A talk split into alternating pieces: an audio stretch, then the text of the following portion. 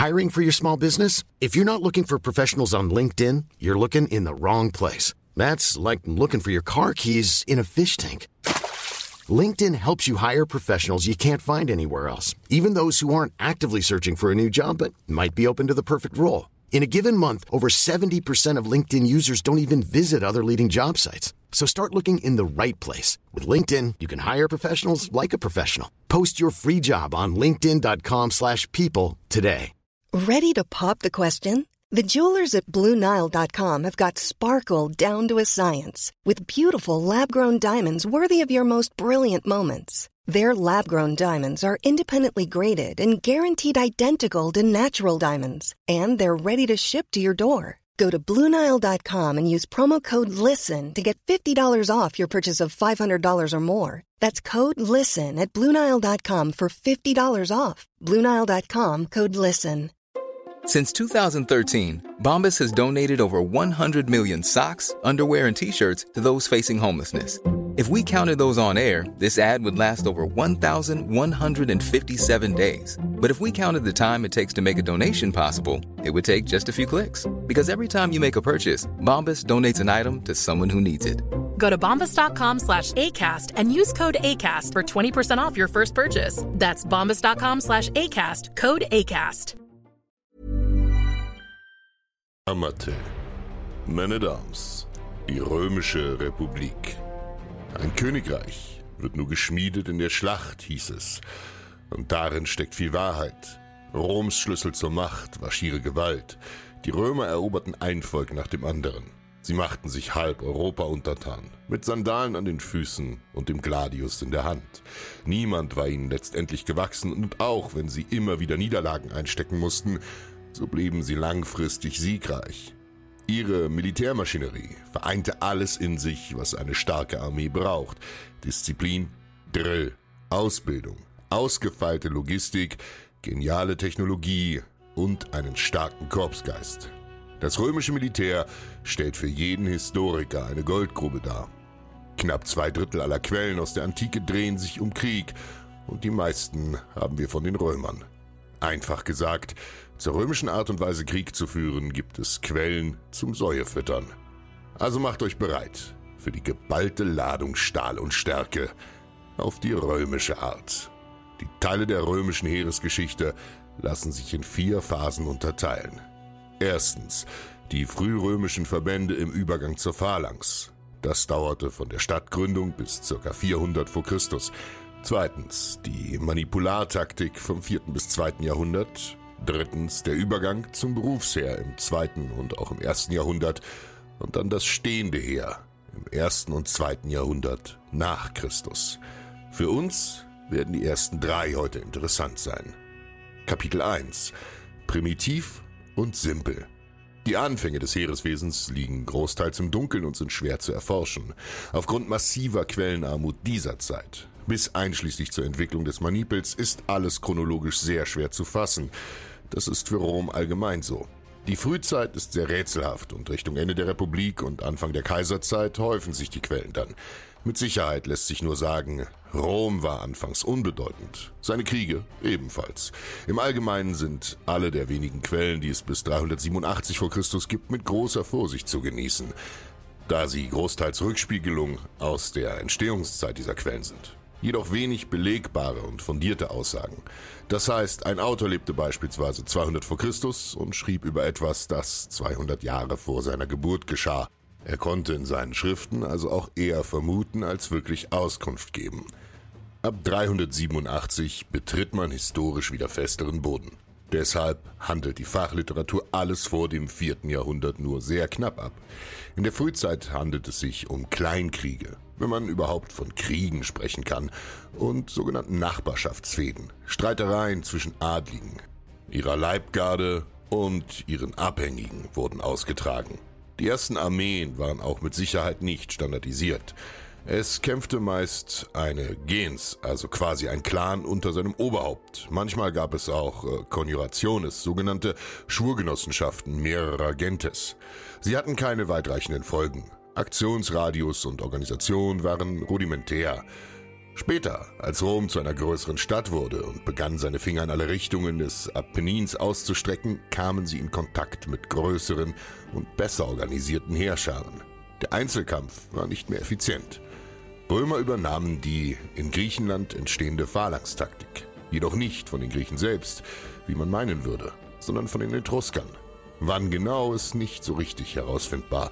Theorien schwanken vom 7. bis zum 5. Jahrhundert vor Christus. Die Etrusker manifestierten sich zu dieser Zeit zu ihrem härtesten Feind. Hier zeigt sich eine militärtechnologische Konstante der Römer, die sich bis in die späte Kaiserzeit durchzieht und sich in diesem Motto ausdrücken lässt. Wenn der Feind etwas hat, das besser funktioniert als das, was wir haben, dann übernehmen wir es. Die ersten Einteilungen schieden die römischen Bürger in zwei Klassen. Die, die sich eine Bewaffnung und Ausrüstung leisten konnten, sie nannte man Klassis. Klassis heißt einfach nur Schlachtreihe. Und die, die es eben nicht konnten. Sie nannte man Infraklassem, das heißt unter der Schlachtreihe. Diese wurden als leicht bewaffnete herangezogen. Daneben gab es noch die reiche adlige Schicht. Die stellte die Reiterei. Ein Pferd war in Anschaffung und Erhalt natürlich sauteuer. In dieser Zeit, also zwischen dem 7. und dem 4. Jahrhundert, kann man keinesfalls von einem durchorganisierten, streng gegliederten, einheitlich bewaffneten und strikt hierarchischen Heer sprechen. Das Ganze brauchte noch Zeit, um zu reifen. In dieser gesamten Periode vereinigte das Patriziat damit die obersten militärischen Positionen auf sich. Also konnte nur der Adel anführen. Dies endete allerdings 367 mit dem Legis Licinae Sextiae, wo es zu einem Ausgleich der beiden Bevölkerungsschichten kam und einer der beiden Konsuln Plebejer sein durfte. Wie sah die Armee der Frühzeit denn nun aus? Die Infanterie konstituierte sich als Legion. Dies bedeutet wörtlich so viel wie Auslese. Dies bezeichnete alle Männer, die sich eine durchaus teure Hoplitenbewaffnung leisten konnten. Legion meinte also am Anfang keine spezielle administrative Einheit wie später, sondern das gesamte römische Aufgebot. Dieses Aufgebot waren aber in der Frühzeit nur etwa zweieinhalb bis viertausend Männer. Damit wurde das Wehrpotenzial besser ausgeschöpft. Vorher kämpften nur die Angehörigen größerer Clans. Nun konnte jeder Bauer, der sich die Bewaffnung leisten konnte, zum Wehrdienst herangezogen werden. Ob und in welchem Turnus der Zensus, also die Zählung und Einteilung der Bürger in die Vermögensklassen vollzogen wurde, ist allerdings unklar. Bemerkenswert ist, dass die vorher wichtige Reiterei nun gegenüber der Information kämpfenden Infanterie an Bedeutung verlor. Dabei ist zu erwähnen, dass römische Reiterei generell nicht gerade der Schrecken der Schlachtfelder war, da die Römer schlichtweg kein Reitervolk waren und ihnen essentielle Hilfsmittel wie vernünftige Sättel oder der Steigbügel fehlten. Der Steigbügel, wie wir ihn kennen, kommt erst gegen Anfang des Mittelalters nach Europa. Wenn ihr also Filme über Römer und Griechen seht, in denen Steigbügel verwendet werden, wisst ihr, dass es Blödsinn ist. So macht man das einfach nur, um den Schauspielern das Reiten zu erleichtern. Die Bewaffnung der römischen Phalanx dürfte der der griechischen entsprochen haben. Somit trug der Legionär eine etwa zwei bis drei Meter lange Lanze, einen großen Rundschild aus Holz mit Bronze überzogen, ein kurzes Schwert für den Nahkampf und als Ersatzwaffe, denn eine Lanze konnte leicht brechen, sowie als Rüstung einen Helm und einen Brustpanzer, dessen Qualität sich je nach Vermögen des Trägers sehr stark unterschieden haben dürfte. Schilde und Helme kamen auch im typisch italischen Design, das nicht von Griechen inspiriert wurde, vor. Mit Hilfe der Phalanx schaffte es Rom, sich unter seinen Nachbarn eine Hegemonialstellung herauszuarbeiten und sein Territorium stetig zu festigen und zu vergrößern. Umso mehr war es ein Schock für Rom, als 387 eine Horde Kelten aus der Po-Ebene anrückte. In der Schlacht am Fluss Allia überrannten die Kelten die römische Phalanx und plünderten das schutzlose Rom. Zu ihrem Glück kamen die Kelten jedoch nicht als Eroberer, sondern nur als Räuber, und sie verließen Rom wieder. Es gibt auch Spekulationen, dass sich die Kelten nach Süden aufgemacht hatten, um sich als Söldner für den syrakusischen Tyrannen Dionysos I. zu verdingen.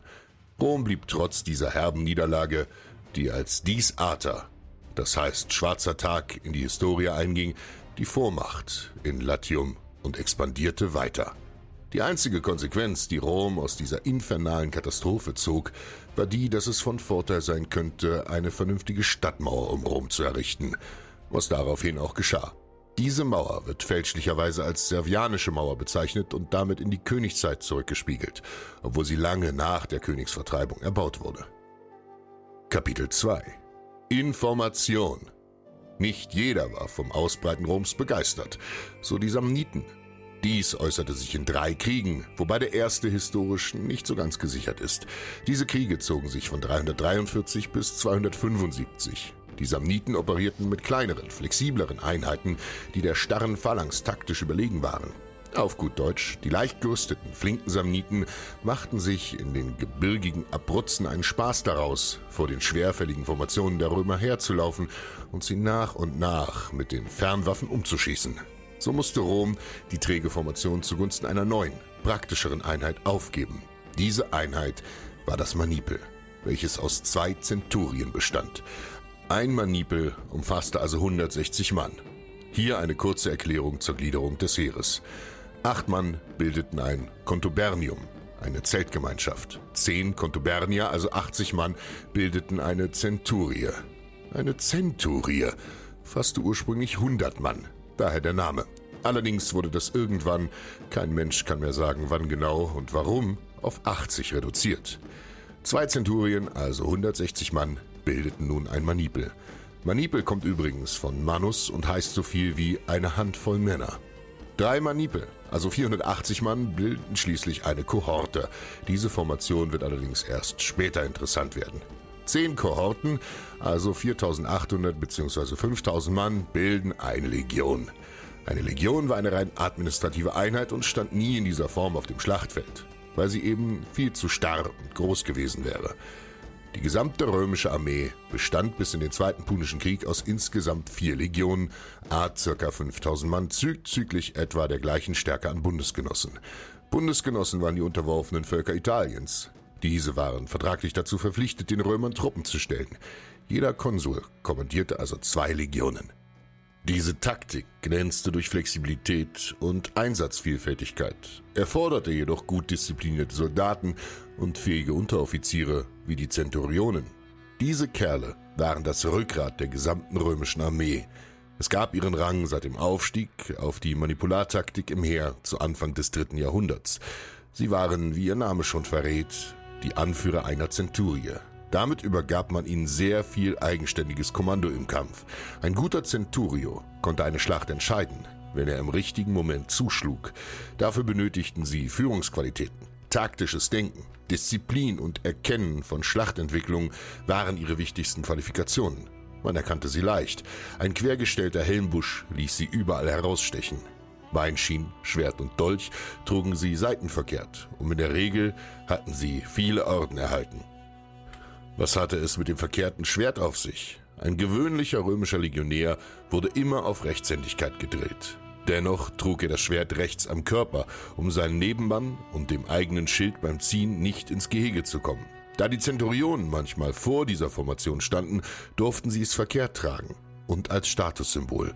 Sie trugen vermutlich nie den Segmentpanzer, die Lorica segmentata, sondern die Hamata, auf gut Deutsch ein Kettenhemd, Dadurch erhielten sie mehr Bewegungsfreiheit. Ihre Position in der Schlacht ist umstritten. Vermutlich standen sie rechts außen in der Formation oder sogar davor. Das weiß niemand so ganz genau. Vielleicht hatten sie die Rolle eines Vorkämpfers, der buchstäblich voranschritt. Der Centurio war der einzige höhere Grad an Rang, den ein einfacher Mann durch Beförderung aus den Mannschaften erreichen konnte. Hier ein Beförderungsbeispiel. Man startete als Miles Gregarius, als einfacher Fußsoldat. Das war die offizielle Bezeichnung. Legionär ist ein modernes Kunstwort. So etwas wie Legionarius war als antike römische Bezeichnung nicht vorhanden. Danach wurde man Immunus. Damit musste man nicht mehr munere, das heißt so viel wie befestigen. Man war also von der Schanzenarbeit und Standardaufgaben befreit. Das erreichte man oft, indem man eine Fähigkeit hatte, die man gut gebrauchen konnte, wenn man lesen und schreiben konnte zum Beispiel. Danach wurde man eine Art einfacher Unteroffizier, der Principales. Danach ein Stellvertreter des Centurio, der sogenannte Optio.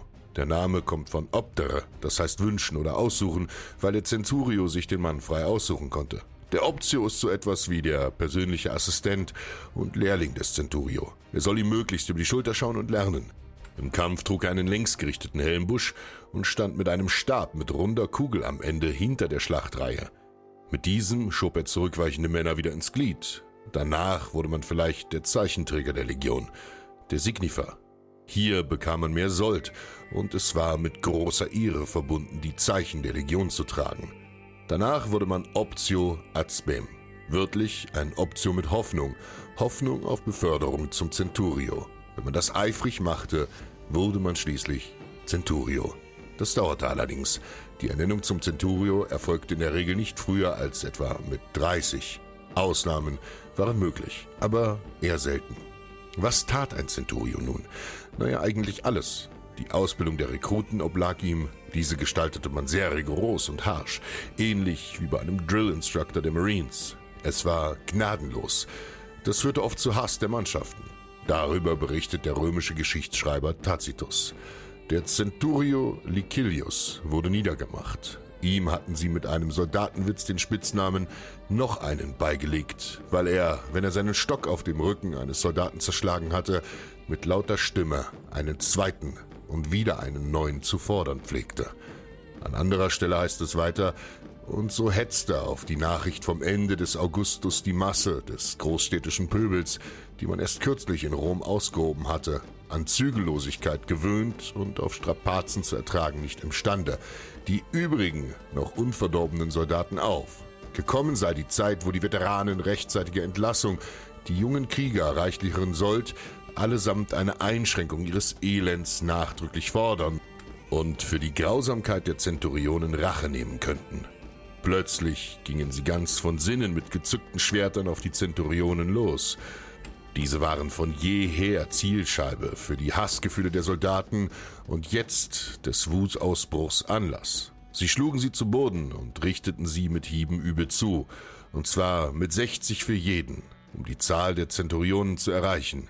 Dann warfen sie die hin und hergerissenen, zerfleischten und zum Teil entseelten Leiber vor den Wall oder in den Rheinstrom.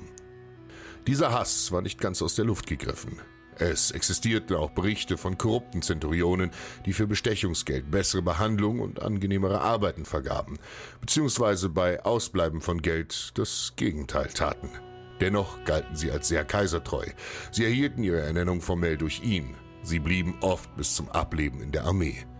Bezahlt wurden sie je nach genauem Rang außerordentlich gut. Sie erhielten circa das 10 bis 30-fache an Sold eines einfachen Legionärs. Darüber hinaus One size fits all seems like a good idea for clothes until you try them on. Same goes for healthcare. That's why United Healthcare offers flexible, budget-friendly coverage for medical, vision, dental, and more. Learn more at uh1.com. Hiring for your small business? If you're not looking for professionals on LinkedIn, you're looking in the wrong place. That's like looking for your car keys in a fish tank. LinkedIn helps you hire professionals you can't find anywhere else, even those who aren't actively searching for a new job but might be open to the perfect role. In a given month, over 70% of LinkedIn users don't even visit other leading job sites. So start looking in the right place. With LinkedIn, you can hire professionals like a professional. Post your free job on linkedin.com slash people today. Genossen sie Privilegien gegenüber Mannschaften. Ein eigenes Pferd beim Marsch, ein eigenes Zelt oder in einem dauerhaften Lager eine eigene Unterkunft. Alles in allem war es ein Amt mit hoher Verantwortung, aber auch mit hohem Prestige. Sie setzten für ihre Männer oft ihr Leben aufs Spiel. Das kann man daran ablesen, dass es extrem hohe Verlustraten in Proportionen zu den Mannschaften gab. Ein Centurio konnte weit aufsteigen. Der höchste Rang für ihn war der Primus Pilus, der erste Speer, ein Ehrenamt, das man meist nur in den letzten Jahren der Karriere bekleiden durfte. Dort zeichnete man sich durch extrem lange und tiefgreifende Erfahrungen aus. Dieser Mann saß sogar am Offizierstisch und nahm am Kriegsrat des Feldherren teil. Kaum jemand an diesem Tisch hatte vom Krieg so viel Ahnung wie er. Danach konnte er noch zum Präfectus Castorum werden, eine Art Quartiermeister für das gesamte Lager. Von den Dolchen über das Verbandszeug bis zum Geschützpark oblag alles seiner Verantwortung. Nicht wenige ehemalige Zenturionen starben in diesem Amt an ihrem Alter. In der Schlacht waren die Römer deshalb so effektiv, weil die Manipelkommandeure sehr selbstständig handeln konnten und so Schwächen in der gegnerischen Formation, wie zum Beispiel eine Lücke, schnell ausnutzen konnten. Außerdem waren die kleineren Einheiten leichter zu manövrieren, zu schwenken und sie waren vor allem nicht so anfällig für unwegsames Gelände wie die Phalangiten. Kapitel 3 Die Soldaten und ihre Ausrüstung Als erstes gab es die Felites. Sie waren als Plänkler gedacht und sehr leicht bewaffnet. Sie trugen fünf bis sieben kurze Wurfspeere, ein kurzes Schwert, einen kleinen Rundschild und keinen Körperpanzer. Am Kopf trugen sie nur eine Kappe und meist einen für sie charakteristischen Wolfspelz. Sie rekrutierten sich aus den ärmeren Schichten, die sich eben keine Rüstung leisten konnten. Die Hastati waren die erste Reihe der schwer bewaffneten Infanterie. Sie trugen zwei Wurfspeere, die sogenannten Pilar, einen leichten und einen schweren. Daneben den typisch römischen Schild, das sogenannte Scutum, der bis in die späte Republik oval und nicht rechteckig war. Daneben noch ein Kurzschwert. Als Schutz trugen sie einen Helm, einen Brustpanzer in Form einer Metallrüstung oder später einem Kettenhemd und in einigen Quellen wird noch eine Beinschiene am führenden Bein erwähnt. Sie rekrutierten sich aus der Mittelschicht und waren junge Männer, meist unter 25 mit weniger Kampferfahrung. Ihr Kampfwert kam vorrangig eben davon, von ihrer Jugend. Sie konnten am längsten durchhalten. Dahinter standen in zweiter Linie die Principes. Sie waren die zweite Reihe der Formation. Sie waren identisch ausgerüstet wie die Hastati. Sie rekrutierten sich aus den kampferprobten Männern zwischen 25 und 35. In ihnen vermengten sich die Vorteile von Kampferfahrung und Jugend. Sollten auch sie besiegt werden, rückte die letzte Einheit der Armee an. Das waren die Triari. Sie waren die Nachhut der Armee und wurden in den meisten Schlachten nur als Reserve gehalten. Sie trugen die gleiche Rüstung wie die anderen beiden, jedoch statt Speeren eine Lanze. Sie wurden gebildet von den älteren Männern. Viel Erfahrung, aber der Zahn der Zeit hatte schon an ihnen genagt. Triarier waren die letzte Reserve einer Legion, die entweder eingesetzt wurden, um die Schlacht noch zu wenden, den Rückzug zu decken oder vereinzelt auch während der Schlacht, um den Feind zu flankieren. Es gibt Berichte über Feldherren, die ihre Triarier in der Schlacht gegen ihren Willen einsetzen mussten, da diese drohten zu meutern, wenn man sie die ganze Zeit nur zurückhielt und zusehen ließ. Die Wehrpflicht bestand von 17 bis 46 Jahre. Kapitel 4 Die Armee im Kampf Wie funktionierte die römische Armee genau? Die jeweils zehn Manipel der Hastati, Principes und Triarier stellten sich hintereinander auf. Zwischen den Manipeln ist jeweils so viel Platz, dass der dahinterstehende nachrücken kann. Die Truppen stehen seitlich versetzt. Das sah von oben aus wie eine Art Schachbrettmuster. An den Flügeln sammelte sich die Reiterei. Ihre Aufgabe war lediglich der Flankenschutz, Angriff auf feindliche Flanken, Eröffnung des Kampfes und Feindverfolgung. Vor der Hauptstreitmacht standen in einer Linie die Felites. Sie eröffneten die Schlacht gemeinsam mit der Reiterei. Sie rückten in Wurfreichweite ihrer Speere auf den Feind vor, warfen so viele wie möglich und hatten eventuell Kontakt mit den leichteren Truppen des Feindes. Sobald aber die feindliche schwere Infanterie anrückte, zogen sie sich durch die Lücken zwischen den Manipeln zurück hinter die eigenen Linien. Die Legionäre rückten in offener Formation auf ca. 15 bis 20 Meter an den Feind heran und warfen ihre leichteren Speere. Bei etwa 10 Meter die schwereren. Das Pillum hatte eine sehr kleine Spitze und konzentrierte damit viel Energie auf eine kleine Fläche. Dadurch konnte es Schilde und Rüstungen leichter durchschlagen. Der Schaft bestand aus bewusst ungehärtetem Eisen. Sein Ziel war es, sich beim Aufprall zu verbiegen. So konnte es nicht aus dem Schild gezogen werden und nicht zurückgeworfen werden. Außerdem beschwerte es den Schild und machte ihn unhandlich, um den Feind im Kampf zu behindern. Danach zog der Legionär sein Schwert und ging zum Nahkampf über. Dieser fand in enger, geschlossener Formation statt. Die riesigen Schilde der Römer boten ihnen großartigen Schutz im dichten Gedränge waren ihre Kurzschwerter daher ideal. Ab dem dritten Jahrhundert vor Christus benutzten die Römer den von hispanischen Söldnern inspirierten und nach ihnen benannten Gladius hispaniensis, den Gladius, wie wir ihn kennen. Diesen verwendete man, obwohl er auch schneiden konnte, primär zum Zustechen, da dies in enger Formation praktikabler war. Man zielte dabei vornehmlich auf den Unterleib. Livius beschreibt, dass die Wunden nur zwei Zoll tief waren, aber dennoch tödlich. Man hatte also ganz bewusst im Sinn, den Feind nicht durch Wildheit oder blinden Ansturm zu überrennen, sondern durch kühles, taktisches Vorgehen. Eine geordnete Schlachtlinie, ein autoritär auftretender Befehlshaber für jede Einheit und jede Menge Übung. Das waren die Zutaten für eine nahezu unaufhaltsame Armee. Indes attackierte die Kavallerie die feindlichen Flügel, und wenn der Feind besiegt war und floh, verfolgte ihn die Reiterei. Als Reiter hatte man ein relativ leichtes Leben. Abgesehen davon, dass die endlos langen Märsche auf einem Pferderücken weitaus erträglicher waren als zu Fuß, wurde man selten richtig in den Kampf geworfen. Die Reiter waren Roms Adel, unter anderem deshalb wollte man sie nicht unbedingt verheizen. Ihr wisst, die römische Oberschicht war untereinander extrem eng vernetzt. Es war also nicht unwahrscheinlich, dass viele der Equites, so lautet der lateinische Name für die Reiter, den Legionskommandanten persönlich kannten oder vielleicht sogar irgendwie mit ihm verwandt waren. Ihre Aufgaben waren dadurch hauptsächlich Meldegänge, Aufklärung und eben besagte Feindverfolgung. Die war eben weniger gefährlich als die offene Schlacht per se. Kapitel 5 Wer rastet, der rostet. Im Laufe dieser Entwicklung hangelte Rom sich immer weiter empor unter den Spitzen der Militärmächte. Fortschritt war ihnen hier eine große Hilfe. Sie rosteten nicht in alten Traditionen des Kampfes ein, sondern nahmen gerne und oft neue Techniken, Waffen und auch Taktiken an. Das machte sie so gefährlich. Der Römer, den du 300 vor Christus vor dir auf dem Feld findest, ist ein völlig anderer als der im Jahre 180 oder 90 vor Christus. So fand im Jahre 197 vor Christus ein militärhistorisch epochenmachendes Ereignis statt. Die Schlacht von Pydna. Dort besiegte der römische Feldherr Lucius Amelius Paulus den letzten Makedonenkönig Perseus. Die Makedonen kämpften mit der seit Philipp in Gebrauch stehenden makedonischen Phalanx.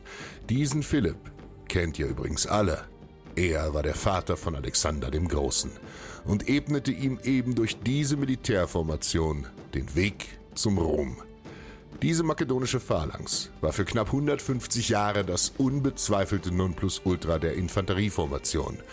Aber sie war im Vergleich zu den Manipeln starr und im abschüssigen Gelände bildeten sich große Lücken. Und eben das passierte in der Schlacht. Solange die Makedonen sich auf der Ebene halten konnten, konnten die Römer ihnen nichts anhaben. Es kam zu einer Pattsituation, in der die Makedonen sogar tendenziell noch den Vorteil hatten. Doch es kam, wie es kommen musste, und die Phalanx wurde ins abschüssige Gelände gedrängt, wo ihre Formation aufriss wie ein Wolkenvorhang. In etwas mehr als einer Stunde schlachteten die Römer ungefähr 25.000 Makedonen ab und verloren dabei nur knapp 200 Männer. Damit hatte man, was den Kampf angeht, gründlich die Methoden verändert. Dass eine Phalanx so weggewischt werden konnte, ließ zahllose Münder offen staunen. Rom vergrößerte durch diesen Sieg sein Gebiet im zweiten Jahrhundert extrem. 146 die Provinzen Achaia, Makedonia und Afrika. 133 das Bergamonische Reich in Westkleinasien und im gleichen Jahr war Hispanien halbwegs befriedet. Halbwegs. Dies bedeutete eine längere Außengrenze und damit mehr Feinde. Um dieser Gefahr beizukommen, war ein schlagkräftiges und zahlenmäßig gut aufgestelltes Heer Prämisse. Zwei junge hochadlige Römer namens Tiberius und Gaius Sempronius Gracchus erkannten dies. Die beiden waren Brüder und wollten im Laufe ihrer Sozialreformen auch das Heeressystem reformieren. In der Lex Militaria wurden dem einfachen Soldaten kleinere Vorteile zugestanden und ein Teil der Ausrüstung vom Staat gestellt. Das Ganze klang aber für die sehr konservative römische Oberschicht unverfroren und beinahe revolutionär. In einem schlechten Sinne. Also regelte man das so, wie Römer es nun mal regeln. Es kam bei den Vollversammlungen zu schlachtartigen Szenen auf dem Forum. Beide Brüder wurden mit ein paar Jahren Abstand zueinander bei solchen Tumulten ermordet. Der eine wurde mit einem Tischbein erschlagen, der andere ließ sich auf der Flucht von einem Sklaven mit dem Schwert umbringen. Da die Grachen beide getötet wurden, lag eine Fortsetzung dieser Reformation erstmal auf Eis. Erst als die Römer etwa 15 Jahre später von den zwei germanischen Stämmen, den Kimbern und Teutonen, bittere Niederlagen kassierten, widmet sich ein altgedienter Heerführer und überaus erfolgreicher Politiker namens Gaius Marius einem Reformprogramm. Reform ist hier ein sehr umstrittenes Wort. Vieles von dem, was Marius durchsetzt, wurde schon vor ihm vereinzelt angewandt. Er wachte nicht eines Nachts um vier Uhr schweißgebadet auf und dachte sich so, ich mache jetzt ein einheitliches Heer. Er war nur ein Mann, der all die nötigen Praktiken allgemein durchsetzte. Er sorgte für die endgültige Vereinheitlichung der Bewaffnung, das heißt vor allem die Abschaffung der Felites. Die Ausrüstung wird vom Staat gestellt, das heißt finanzielle Notlage befreite einen Mann nicht vom Wehrdienst. So wurde ein weitaus größerer Pool an Menschen wehrfähig. Dadurch wurden Proletarier im großen Stil rekrutiert. Sie sollten einen großen Teil der späteren Streitkräfte ausmachen. Und zu guter Letzt wechselte er die Grundformation vom Manipel zur Kohorte. Diese letzte Neuerung hatte mit den Kriegen gegen die Kimbern und Teutonen zu tun. Das Manipel hatte als Formation ausgedient, da es nicht massiv genug war, um einen wilden Germanenansturm abzufangen. Deshalb wechselte man zur 480 Mann starken Kohorte. Diese bot einen Kompromiss aus Flexibilität und Standhaftigkeit. Damit schaffte er den Stand der proletarischen Berufssoldaten, die darin den sozialen Aufstieg fanden. Er schafft jedoch kein Berufsheer. Dies macht erst fast 100 Jahre später der erste Kaiser Augustus. Diese Proletarier, die von ihrem Feldherrn bezahlt und nach dem Dienst auch mit einer Pension und Land versorgt wurden, hielten ihren Metzen natürlich die Treue. So entstand das Phänomen des Heeresklientel, welches sich spätere Feldherren wie Cäsar zunutze machten. Das führte später zu einer interessanten Frage. Wem galt denn nun die Loyalität dieser Männer? Wenn der Senat sagt, tu dies, und der Heerführer sagt, tu das, wem folgst du? Dem Mann, der dich bezahlt. Die Soldaten waren finanziell eng an ihren Feldherren gebunden und würden den Teufel tun, ihren Brotherren zu verraten und dann als Verräter auf der Straße zu landen. Wie lang war eigentlich die Dienstzeit eines römischen Soldaten? Die betrug seit Marius standardisiert 16 Jahre, bei der Auxilia 25 und bei Seesoldaten sogar 26. Oft kam es aber auch vor, dass die Soldaten weitaus länger dienen mussten, weil gerade eben Krieg herrschte oder der Feldherr seine erfahrensten Männer gerade mal nicht gehen lassen wollte. Das führte zu mehr als einer Meuterei. Kapitel 6 Die Modalitäten Wie reichte man eigentlich in der Antike eine Kriegserklärung ein? Römer hatten feste Rituale, wie Krieg und Frieden regelkonform deklariert wurden. Zur Kriegserklärung wurde das zuständige Priesterkollegium der Fetialen zum angehenden Feind geschickt und verlangte Wiedergutmachung des geschehenen Unrechts und Herausgabe des eventuell Gestohlenen. Wurde dies verweigert, warfen sie dem Feind einen blutgetränkten Speer ins Land, was als offizielle Kriegserklärung galt und den Krieg für die Götter als gerecht absegnete. Sollte das Feindesland zu weit weg sein, erklärte man rituell in Rom ein Stück Erde zu besagtem Feindesland und warf den Speer dort hinein. Das war für die Römer wichtig, weil sie in ihrem Religionsverständnis die Götter im Krieg auf ihrer Seite haben mussten. Bestrafung. Je nach Vergehen des Soldaten gab es diverse Möglichkeiten, dies zu sanktionieren. Gewöhnliche Strafen waren Verringern der Rationen, Tausch des Weizens durch Gerste, Auspeitschen und kollektives Verprügeln. Verringern der Rationen ist besonders hart, weil die ewigen Märsche, Schanzenarbeit und das Exerzieren sie extrem auszerrten. Weizen gegen Gerste klingt erstmal nicht schlimm, aber Gerste war primär als Tiernahrung vorgesehen. Das war also irgendwo demütigend nach dem Motto, ihr benehmt euch wie Tiere, also fresst ihr auch so. Andererseits schmeckt Gerste im Vergleich wirklich erbärmlich. Auch eine Möglichkeit war der Verweis aus dem Lager. Man, man zwang die Delinquenten mitten im Feindesland vor den sicheren Befestigungen des Legionslagers einfach im Freien zu schlafen. Das konnte einem Todesurteil gleichkommen. Bei schweren Verbrechen wie Einschlafen während der Nachtwache wurde man einfach exekutiert. Deserteure wurden, obwohl sie römische Bürger waren, ans Kreuz genagelt. Die schlimmste Strafe war die Decimatio. Vom Wort Decker für zehn abgeleitet, war sie eine Kollektivstrafe für eine Einheit. Bei Vergehen wie Meuterei oder Feigheit vor dem Feind wurden Gruppen A zehn Mann gebildet und mussten aus einem Sack Bohnen ziehen. Neun Weiße und eine schwarze. Der mit der schwarzen hatte gewonnen und wurde von den neun anderen mit Stöcken zu Tode geprügelt. Diese Strafe wurde extrem selten angewandt. Sie war brutal und verringerte immens die Mannzahl der Einheit. Zehn Prozent Verluste sind ein herber Schlag. Aber eines konnte man dieser Strafe nicht abstreiten. Wenn eine Einheit sie einmal erlebt hatte, gab es nie ein zweites Mal. Und was lernen wir daraus? Vorbereitung ist alles.